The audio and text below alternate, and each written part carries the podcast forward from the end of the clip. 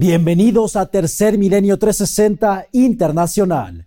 Estas son las que consideramos las verdaderas noticias. La violencia climática amenaza al planeta.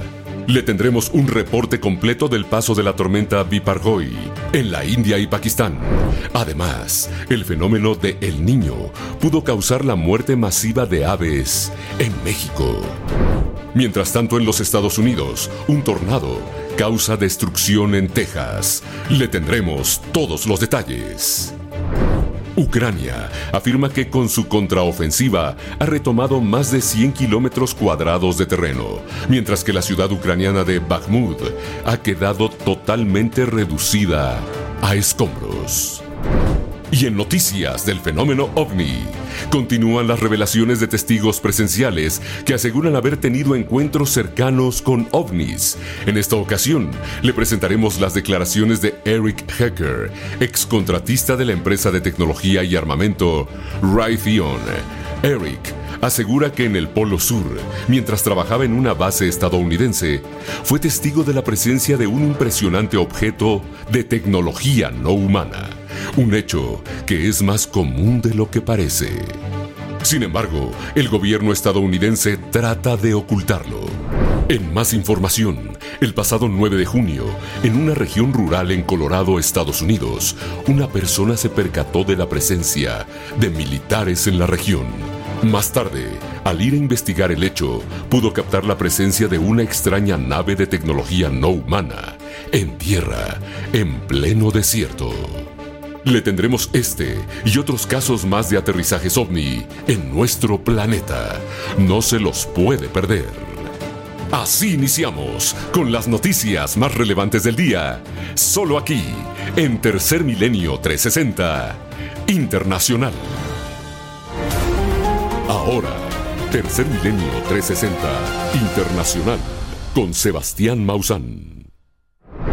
La actual ola de calor que está atravesando la República Mexicana, combinada con la llegada del fenómeno del niño, no solo está afectando a las personas, sino que también a los animales. De acuerdo a la Secretaría de Agricultura de México, en las costas del Pacífico se han encontrado cientos de aves muertas debido a las consecuencias del calor. Aquí le presentamos toda la información.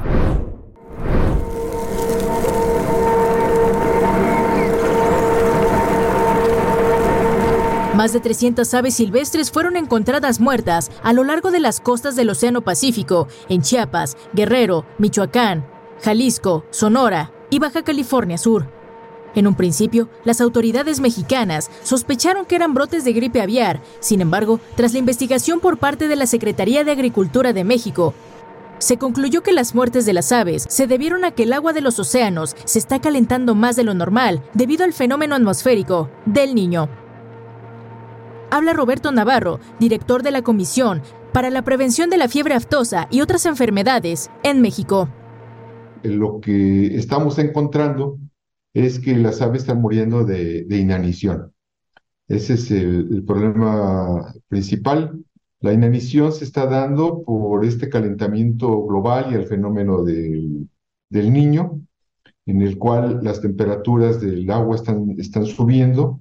Eh, y eso hace que los peces de los que ellos se alimentan se vayan a mayor profundidad y no los tengan al, al alcance.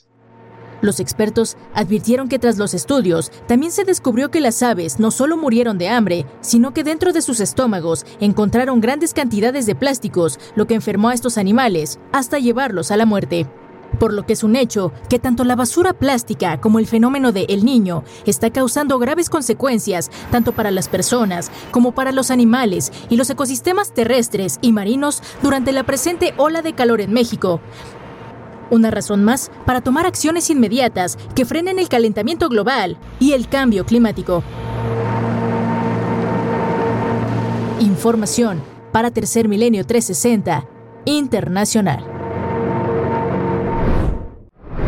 Las autoridades en la India están realizando operaciones de rescate de las personas que fueron afectadas por la llegada del ciclón Biparjoy, el cual tocó tierra el día de ayer como tormenta tropical y que es un fenómeno ciclónico que pocas veces se presenta en el oeste de la India. Esta es la situación que enfrentan las personas debido a la llegada de la tormenta Joy.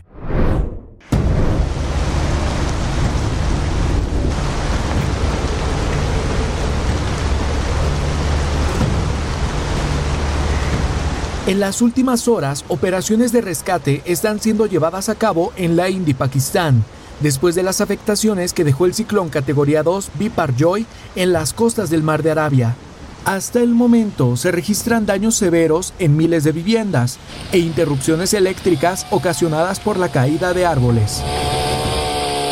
Escuchemos las declaraciones del director general de respuesta al desastre de la India, Atul Karwal.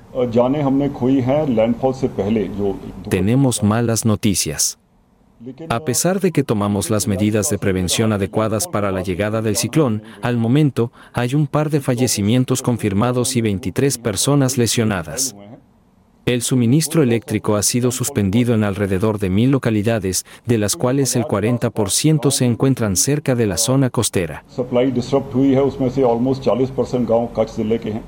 Los dos fallecimientos registrados fueron personas que estaban tratando de salvar su ganado de la tempestad y que fueron arrastrados por las inundaciones. Además, los vientos severos desarrollados por el ciclón Biparjoy provocaron que una reserva de carbón se incendiara en el puerto de Gujarat, en la India. A pesar de que en su arribo a la costa el ciclón categoría 2 Biparjoy se degradó a tormenta, dejó un sinnúmero de afectaciones. Sobre esto, el jefe de bomberos de la India declaró: El número de árboles derribados ha aumentado, así como los daños a las edificaciones. Juzgando por la intensidad del viento reportada, esto seguirá. A la presente mi equipo se encuentra removiendo estos árboles para liberar las vialidades. La India y Pakistán se encuentran trabajando conjuntamente con las fuerzas del orden de cada estado para hacer frente a las afectaciones que dejó el ciclón Biparjoy. Sin embargo, la magnitud del daño se conocerá cuando los cientos de miles de personas evacuadas regresen a sus hogares y tengan que reanudar sus actividades. Información para Tercer Milenio 360 Internacional. Estados Unidos se encuentra en plena temporada de tornados.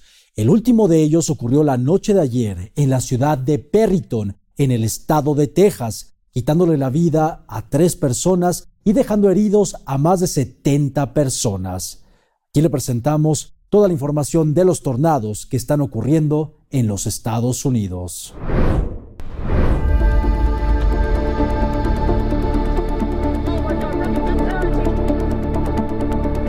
Un poderoso tornado azotó la localidad de Perryton en el estado estadounidense de Texas, causando gran destrucción y dejando sin hogar a cientos de personas, además de incontables daños a casas, coches y edificios. A través de su cuenta de Facebook, Ford Price, quien es miembro de la Cámara de Representantes por Texas, pidió a los estadounidenses y al mundo mantener en sus oraciones a la comunidad de Perryton debido a la destrucción tras el tornado. Mantengan a la comunidad de Perryton en sus oraciones fueron golpeados por un tornado esta noche y necesitarán mucha ayuda y apoyo. Ford Price, miembro de la Cámara de Representantes por Texas. Jeff Pitorovsky y Kat Pitorovsky, una pareja que viajaba en coche, captaron en cámara el momento en el que el tornado tocó tierra en el centro de Perryton. Inmediatamente después de ver que el tornado había tocado tierra, llamó al 911. Durante el aterrador video de 7 segundos se puede escuchar la desesperación de Jeff al ver la magnitud del tornado. Escuchemos. Llama al 911. Oh, Dios mío. Justo enfrente de mí. Un tornado masivo. Oh, Dios mío. En Perrington. Una residente no identificada de Perryton, quien vivió los traumantes momentos del tornado, nos narra su experiencia. Escuchemos su desgarrador testimonio. It started raining a little bit. Empezó a llover un poco y había un poco de granizo, como cinco o seis bolitas por cada mil gotas de lluvia. Apenas llovía y de repente se formó el tornado y cayó sobre nosotros. Salió de la nada y no había alarmas, no había tiempo para llegar a un refugio. Hubo un momento en el que pensé que iba a morir y que dejaría muchas cosas sin hacer. Hay gente que murió aquí hoy. En nuestra comunidad existen algunas de las mejores personas que he conocido en mi vida. Ellos viven aquí en esta ciudad. Maravillosas. Eran maravillosas personas. De acuerdo a las autoridades tejanas, hasta el momento tres personas han perdido la vida y 70 más se encuentran siendo atendidas en un hospital local. Y añadieron que ya se han emitido alertas de tornado en todo el estado y en todo el país y pidieron a la población estar atentos a cualquier comunicado oficial sobre posibles nuevos tornados. Información para Tercer Milenio 360 Internacional. En los países de Latinoamérica estamos viviendo un verdadero contraste de climas extremos. Por un lado, los países del norte como México estamos atravesando intensas olas de calor y por el otro, Países en el sur como Bolivia están teniendo fuertes nevadas, fenómenos climáticos que antes no se veían con tanta frecuencia y con tanta severidad.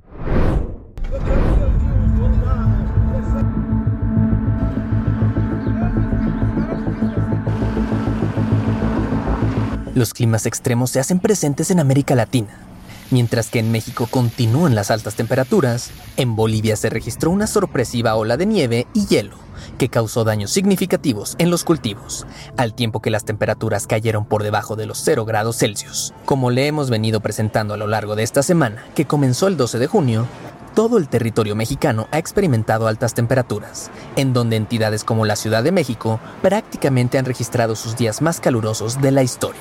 Por ejemplo, el día de ayer, 15 de junio, la capital mexicana alcanzó los 33.6 grados Celsius, quedándose a 0.3 grados de la marca histórica que se tuvo en mayo de 1998, cuando se registraron 33.9 grados Celsius en la Ciudad de México.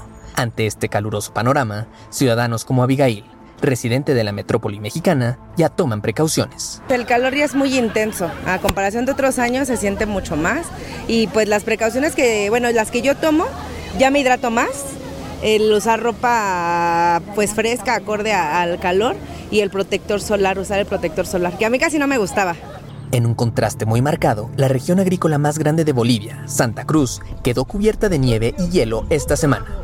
En esta región de Santa Cruz, rica en soya, los cultivos resultaron dañados después de que se desarrollaran heladas en las plantaciones. El cuerpo de meteorología ha emitido una alerta naranja para que los vecinos tomen sus precauciones en tanto que la región productora de vino de Tajira registró temperaturas por debajo de los 0 grados Celsius, algo inusual para estas épocas del año. Si bien ambos escenarios son producto de diversas causas, lo cierto es que veremos más de este tipo de extremos climáticos debido al cambio climático propiciado por el ser humano. Seguiremos informando para Tercer Milenio 360 Internacional. Debido a la prolongada sequía que está enfrentando la mayor parte del territorio en España, el embalse de Buendía, cerca de la ciudad de Madrid, se está quedando sin agua. Como consecuencia, está saliendo a la luz unas ruinas de baños romanos que permanecieron debajo del agua por más de medio siglo. Y le presentamos toda la información. Desde las alturas se puede observar con lamento lo que debió ser la casa de baños romanos del Real Sitio de la Isabela, que emergió del embalse de Buendía, en el este de Madrid, afectado por la prolongada sequía que sufre España. Y es que a pesar de las fuertes lluvias en la segunda quincena de mayo, el nivel del agua del embalse no se pudo recuperar de la primavera más calurosa y seca de este año en España, desde que comenzaron los registros en 1961, con temperaturas más altas que la media para esta región, las cuales alcanzaron hasta los 39 grados Celsius, y que probablemente continúen este verano. Actualmente el embalse Buendía solo está registrando el 22% de su capacidad, y como consecuencia de ello, las ruinas de la casa de baños de la Isabela, que quedaron sumergidas en el año 1957 en el fondo de un pantano, han reaparecido. Un hecho alarmante que ya había sucedido anteriormente con el resurgimiento de una iglesia que permaneció bajo el agua por más de 40 años cerca de Barcelona o las ruinas de un pueblo español en Novios, Galicia. De hecho, de acuerdo con la Organización de las Naciones Unidas, el cambio climático ya ha dejado el 75% de la superficie española sufriendo algún riesgo de desertificación. Esto derivado de las olas de calor y las severas sequías que según los pronósticos de la ONU, para el año 2050 pueden afectar a más de tres cuartas partes de la población mundial. Información para Tercer Milenio 360 Internacional. Por otro lado, al este de Europa, en los países de Serbia y Bosnia, están teniendo lluvias e inundaciones relámpago. Aquí le presentamos las imágenes de este fenómeno climático que están enfrentando los países al este de Europa.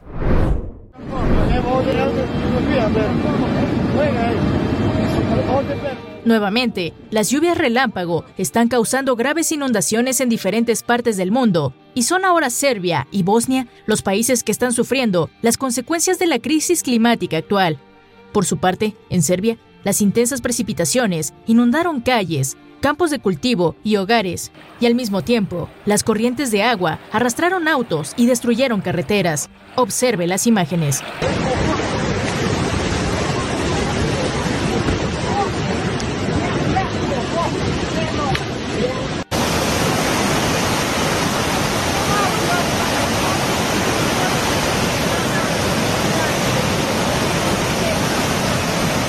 La misma situación se replicó en Bosnia debido a las lluvias relámpago, pues para rescatar a las personas, llevar suministros y movilizarse, los cuerpos de rescate tuvieron que atravesar las calles inundadas por medio de botes inflables.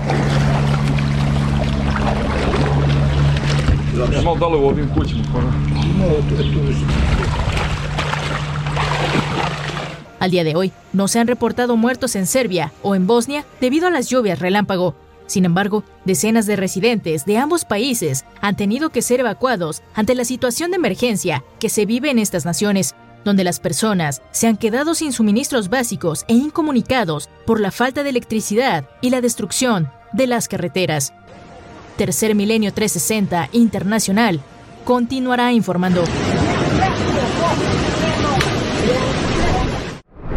Tal parece que la contraofensiva ucraniana está logrando recuperar parte de su territorio. Hasta el momento llevan recuperados 100 kilómetros cuadrados. Aquí también le presentaremos lo que ha quedado de las ciudades que han estado en el frente de batalla durante meses en los combates ruso-ucranianos.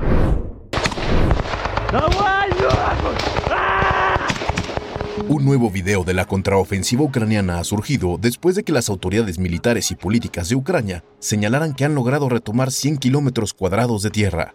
Así lo puede confirmar el general de brigada, Oleksiy Romov, quien declarara. Estamos listos para seguir luchando para liberar nuestro territorio incluso con nuestras propias manos. Más de 100 kilómetros cuadrados de territorio ucraniano fueron retomados bajo nuestro control. Oleksiy Romov, general de brigada de Ucrania, tras darse a conocer esta información, el presidente ruso Vladimir Putin declaró que efectivamente la contraofensiva ucraniana ha comenzado, pero que a pesar de las declaraciones ucranianas sobre la recuperación de territorio, los objetivos reales y principales de las tropas ucranianas no han sido alcanzados. Estas fueron sus palabras. ¿Qué puedo decir? Primero, podemos afirmar con certeza que esta ofensiva ha comenzado. Esto se evidencia por el uso de las reservas estratégicas del ejército ucraniano. Eso es lo primero. Segundo, las tropas ucranianas no han logrado los objetivos asignados a ellos en cualquier sector. Esto es absolutamente obvio. Sin duda alguna, las batallas en la línea del frente se han vuelto cada vez más violentas. Prueba de esto es el siguiente video, en donde se puede observar a un grupo de soldados ucranianos asaltar una trinchera rusa. Los constantes disparos por parte de ambos bandos son testimonio de los duros combates durante los cuales los ucranianos buscan liberar su hogar.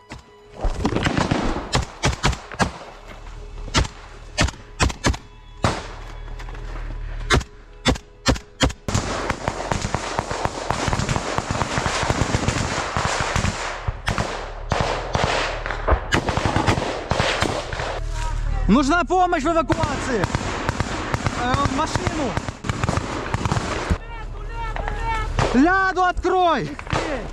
Testigo de estos feroces combates son todas las ciudades que se encuentran en la línea del frente y que han quedado devastadas por los enfrentamientos, y en los que lamentablemente los civiles han perdido todo por lo que han trabajado toda su vida y en donde se supone que los niños deberían crecer y jugar libremente. Las imágenes aéreas de la devastada ciudad de Bakhmut son un claro ejemplo de lo que sufren todos los días millones de civiles inocentes ucranianos que, con ansias, esperan que esta terrible guerra termine para poder volver a sus hogares y reconstruir lo poco que les queda. Información para Tercer Milenio 360 Internacional. Ahora le vamos a presentar los testimonios de algunas personas que lograron sobrevivir al naufragio que ocurrió hace dos días en el mar Mediterráneo, en donde habían más de 700 personas en una embarcación. Se registraron 79 muertes y 104 rescates. Esperemos que pronto se dé la noticia que han rescatado a más de las personas que se encontraban en esta embarcación. Pero la cruda realidad también es que estas personas ya pudieron haber perdido la vida. Este hombre viajó desde Países Bajos con la esperanza de ver con vida a su hermano, luego de enterarse de que el barco pesquero en el que iba volcara en las costas griegas. Y es que el puerto de Kalamata en Grecia se ha vuelto un punto de reencuentro entre los migrantes que fueron rescatados el pasado 14 de junio tras un naufragio en las costas de Grecia y sus familiares. Con algunos raspones en la cara y lágrimas, Moama fue consolado por su hermano con un beso en la frente. Decenas de personas esperan impacientes saber sobre el paradero de los más de 500 inmigrantes que se encuentran desaparecidos, pues los guardacostas italianos únicamente rescataron a 104 personas de las 750 que iban a bordo, por lo que la incertidumbre y el miedo invade a quienes no saben absolutamente nada de sus seres queridos. Casos como el de Hassan Ali, quien vive en la incertidumbre de saber dónde está su hermano de 21 años de edad y su hermana, han llevado a estas personas a pedir a las autoridades de Kalamata en Grecia que intensifiquen las labores de búsqueda. Y es que el precio por subir a estos frágiles barcos que llevan a cientos de migrantes se eleva hasta los 4.500 dólares, un precio que los migrantes están dispuestos a pagar para estar con sus familiares. No obtuvimos la aprobación de la solicitud de asilo de mi esposa en Alemania, donde trabajó. La solicitud se retrasó y no tuvimos otra opción. Espero encontrarla. No sé nada de ella.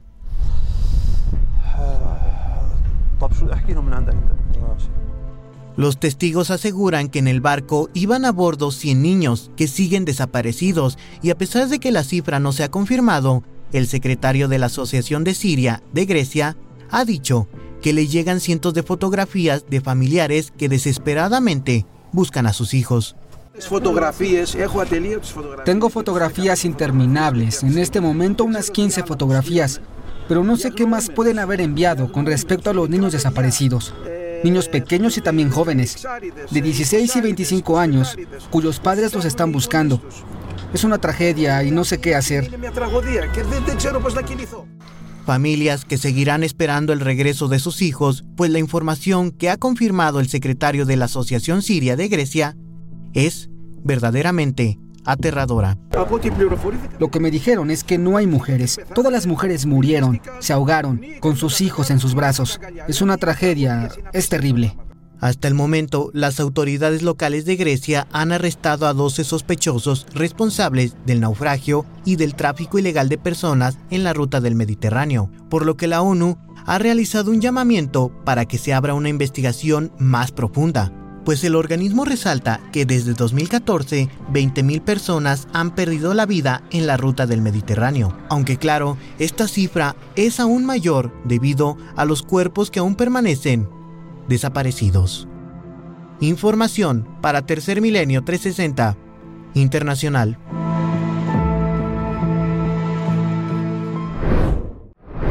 Arqueólogos en Perú descubren una momia de 3.000 años de antigüedad de la cultura Manchay, una cultura que habitó en lo que actualmente es la ciudad de Lima hace aproximadamente 1500 años antes de Cristo. Un dato curioso es que Perú resguarda algunas de las momias más antiguas de todo el mundo. una momia de unos 3.000 años de antigüedad ha sido desenterrada por un grupo de arqueólogos en Perú mientras excavaban en un basurero en Lima, la capital del país. Antes del extraordinario hallazgo y de comenzar la cuidadosa búsqueda de los restos históricos, 8 toneladas de basura habían sido retiradas del lugar. Esto según el arqueólogo Miguel Aguilar, quien declaró. Hemos descubierto un entierro prehispánico, eh, un contexto funerario con una, con una momia, un, ser, este, una persona que ha tenido un proceso de modificación en la parte eh, interna de una tumba de piedra. Esta aparentemente eh, ha sido depositada o ofrendada en esta zona al último momento constructivo de la construcción de este templo, es aproximadamente unos 3.000 años de antigüedad. Pertenece eh, muy posiblemente a lo que denominamos la cultura manchay, que es una cultura que se desarrolló en los valles de Lima entre el año 1500 a 1000 antes de Cristo, eh, asociada a la cultura de los templos en forma de U, que son un conjunto de edificaciones que presentan una forma de U en su disposición y están siempre apuntando a las salidas del sol. De acuerdo con el arqueólogo peruano Miguel Aguilar, los restos de la momia estaban envueltos en telas de algodón y fibra vegetal, Asimismo, el arqueólogo indicó que la persona había sido ofrecida como sacrificio durante la última fase de construcción del templo. La momificación fue practicada por una variedad de culturas en lo que ahora es Perú antes de la llegada de los conquistadores españoles. Las momias más antiguas encontradas en Perú son las momias chinchorro, que datan entre 5.000 y 7.000 años y son las momias más antiguas que se conocen en el mundo. Información para Tercer Milenio 360 Internacional.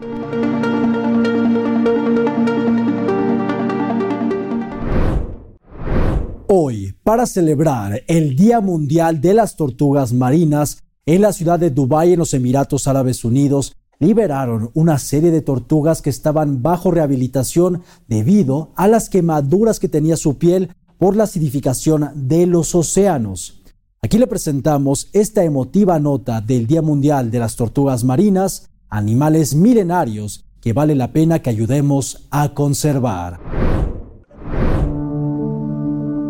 El día de hoy, 16 de junio, para conmemorar el Día Mundial de las Tortugas Marinas, el proyecto de rehabilitación de tortugas de Dubái ha liberado 15 tortugas carey y 6 tortugas verdes en el Golfo Pérsico, después de completar un tratamiento para poder regresar a su hábitat natural. Estas tortugas, las cuales fueron encontradas cerca de las costas del mar Arábigo, presentaban quemaduras en su piel debido a la acidificación del océano producto de la contaminación, por lo que gracias a un tratamiento dérmico por parte del proyecto de rehabilitación de tortugas, ahora estas han podido regresar a su hábitat natural. De igual manera, tres de estas tortugas fueron equipadas con transmisores satelitales para que éstas puedan ser monitoreadas habla Bárbara Lang Lenton, directora del proyecto de rehabilitación de tortugas. Tenemos un programa de investigación a través de marcado satelital. Tres de los 21 animales que liberamos hoy fueron equipados con transmisores satelitales conectados a su caparazón. Cuando la tortuga sale a respirar, podemos enviar la señal al satélite y obtenemos una ubicación geográfica. También podemos verificar la temperatura del agua, y si la hembra sale del agua a la playa para anidar, también podemos rastrear cuánto tiempo y dónde la tortuga ha estado fuera del agua. Tanto la tortuga carey, que puede llegar a pesar hasta 150 kilogramos y vivir hasta 50 años, como la tortuga verde, que puede llegar a pesar hasta 350 kilogramos y llegar a vivir hasta 80 años, actualmente se encuentran en estado amenazado crítico, por lo que los esfuerzos de conservación de estos reptiles son cruciales ya que la presencia o ausencia de las tortugas marinas puede ser un reflejo de la calidad del agua y la disponibilidad de alimento marino. Al proteger a las tortugas marinas, también se está protegiendo a los hábitats marinos. Debido a la acidificación de los océanos, el ecosistema del que dependen las tortugas marinas se está viendo afectado. La importancia de las tortugas marinas va más allá de que sean criaturas carismáticas, sino que también juegan un papel importante en el mantenimiento saludable del ecosistema, como los pastos marinos y los arrecifes de coral. Las tortugas marinas son tesoros vivientes que merecen nuestro respeto y admiración son guardianes inalcanzables de los océanos, promotoras de la biodiversidad y embajadoras de la importancia del cuidado de nuestro planeta. Información para Tercer Milenio 360 Internacional. Cada vez están saliendo más personas en los Estados Unidos quienes declaran haber tenido un encuentro cercano con objetos voladores no identificados En esta ocasión le vamos a presentar el testimonio de Eric Hecker, un ex miembro de una empresa de armamento militar estadounidense, quien afirma haber visto a un gran objeto de tecnología no humana mientras se encontraba en una base en la Antártida, el Polo Sur. De acuerdo a Eric, este tipo de eventos son muy comunes, pero el gobierno de los Estados Unidos siempre se asegura de ocultarlos.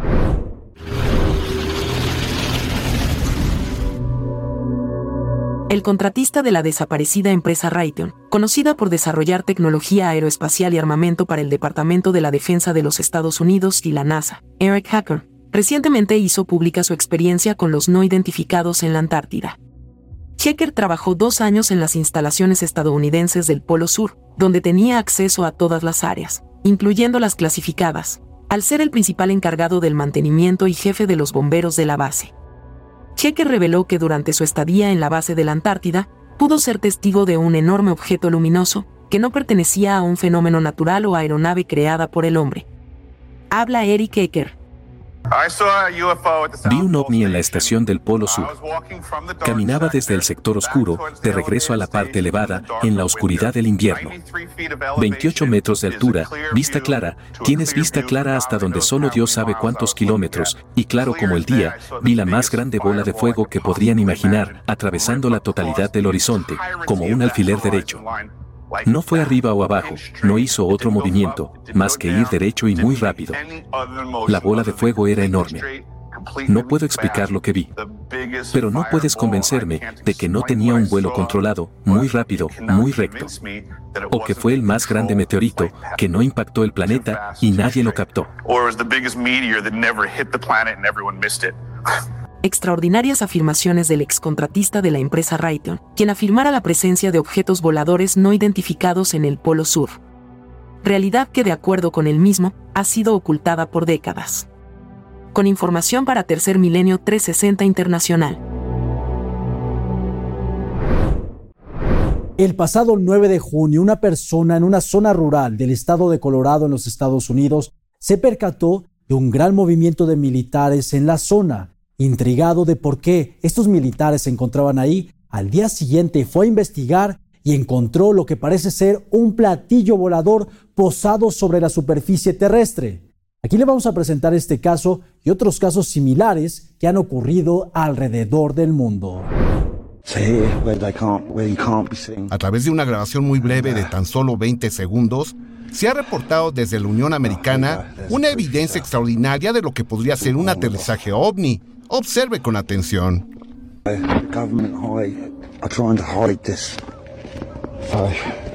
I've managed to get up to here where they can't, where you can't be seen, and uh, well, there you go. There's the proof yourself. It's all cornered off. De acuerdo a la información, este avistamiento habría ocurrido la tarde del sábado 10 de junio del 2023 en una zona rural del estado de Colorado en los Estados Unidos. Asimismo, se dice que el testigo una noche antes habría observado un gran movimiento de militares, por lo que decidió investigar por su cuenta y tras burlar el cerco, logró aproximarse al punto donde se encontraba este extraño objeto.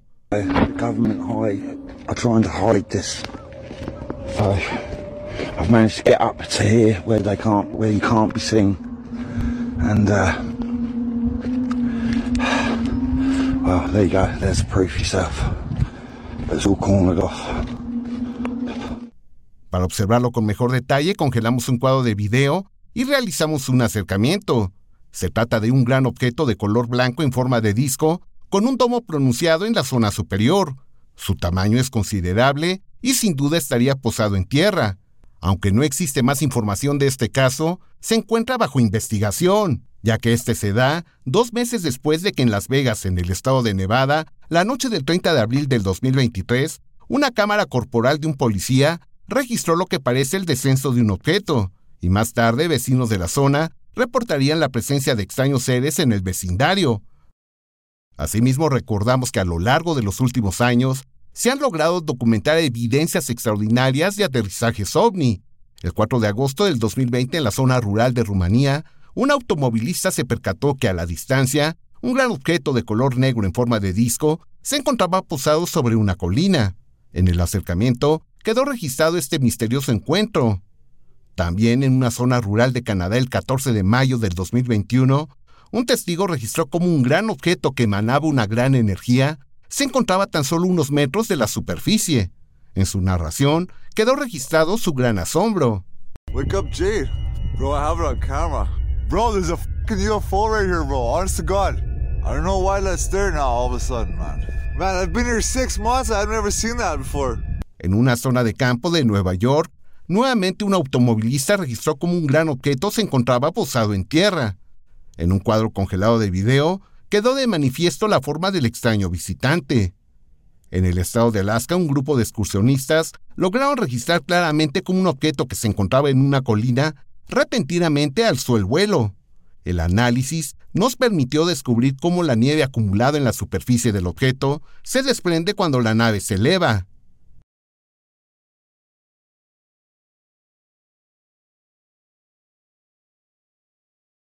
En el embalse Calama, ubicado en la nación sudamericana de Colombia, el día 30 de noviembre del 2020, un testigo que prefirió guardar el anonimato registró el momento cuando esta nave acaba de dejar la superficie para comenzar a elevarse poco a poco.